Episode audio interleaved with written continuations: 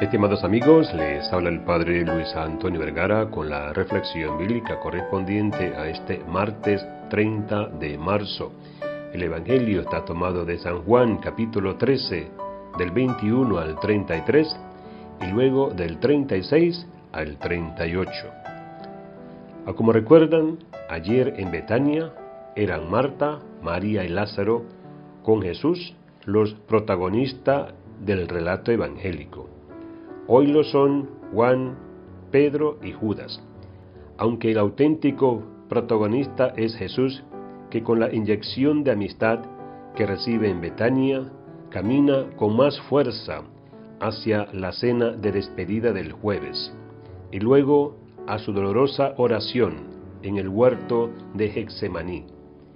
Esto lo celebraremos en detalle el próximo jueves santo. Hoy, como anticipo, se nos ofrece nuestra consideración. Es difícil comprender y más todavía profundizar en los sentimientos de Jesús en aquellos momentos inmediatos a su pasión y muerte. De lo que estamos seguros es de las palabras textuales del Evangelio. Jesús profundamente conmovido con todo el respeto que nos impone Jesús conmocionado, tres sentimientos, amor de amistad en Juan, traición en Judas y arrepentimiento en Pedro. Juan y el amor. Juan es el polo opuesto a Judas, uno de ellos al que Jesús tanto amaba, y nosotros sabemos que supo responder a ese amor de Jesús con toda su alma hasta la cruz Jesús mirando a su madre y junto a ella al discípulo a quien amaba. Juan gozaba del aprecio particular de Jesús y no le defraudó. Formó parte del grupo restringido de discípulos que Jesús lleva consigo en momentos importantes. Cuando en Cafarnaún Jesús cura a la suegra de Pedro, allí estaba Juan con Santiago y Pedro. Los tres acompañarán a Jesús a casa de Jairo para que su hija vuelva a la vida. Está a su lado hoy en el Evangelio, en la cena de despedida, y luego acompaña a Jesús en el huerto de los olivos. Después de la resurrección, ¿cómo atendería Juan a María? ¿Cómo nos gustaría saber algo de lo que ella, por necesidad, tuvo que contarle sobre ella misma, sobre Jesús y sobre su vida en Nazaret. Hoy nos basta con el sentimiento de amor que reinaba en aquel ambiente representado en Juan. Judas y la traición. Les aseguro que uno de ustedes me va a entregar. Y el silencio se podía cortar.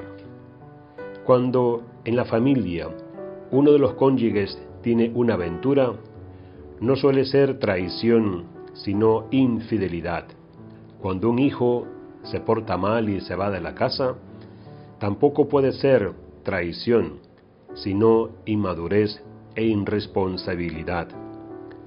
La traición es algo distinto y suele surgir donde abundó la amistad, como el caso de Judas y Jesús. Se suele decir que la traición es propia del diablo, y como se da en la persona humana, algo diabólico. Jesús dirá a Judas una vez que salió para consumar la traición, más le valiera no haber nacido. ¿Pero por qué? Creo que nunca lo sabremos. Hubo un momento en su vida en que él claramente optó por Jesús, y éste, conociéndole, admitió su oferta, y a su vez apostó por él. Luego, el contacto con Jesús tenía que haber provocado en él una adhesión cada vez mayor, pero no fue así. El por qué sigue siendo un misterio. Lo único que podemos intuir es que su traición objetivamente es, si no la peor, una de las más graves que se puede cometer. Más le valiera no haber nacido. Pedro y el arrepentimiento. Señor, ¿por qué no puedo acompañarte ahora? daré mi vida por ti. Y momentos más tarde intentó hacer realidad sus palabras, espada en mano. Pedro era sincero, aunque la ofuscación le hiciera desconocerse a sí mismo. ¿Con que darás mi vida por mí? Te aseguro que no cantará el gallo antes de que me hayas negado tres veces. Y se lo dijo con cariño, porque Pedro era transparente y auténtico. Sus negaciones no fueron traiciones a Jesús, sino a sí mismo, a su prepotencia.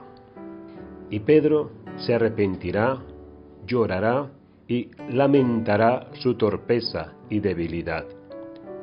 Con matices distintos, todos podemos reconocernos en la persona y comportamiento de Pedro. Por eso es importante para nosotros recordar aquel patio de Caifás y los patios donde nos encontramos con las criaturas de turno que nos hacen parecidas preguntas para tentarnos. No somos ángeles, somos como Pedro. A veces acertamos y con frecuencia nos equivocamos. Lo decisivo es evitar la solución de Judas ante nuestros fracasos y aprender arrepentidos a llorar como Pedro. Que Dios les bendiga a todos.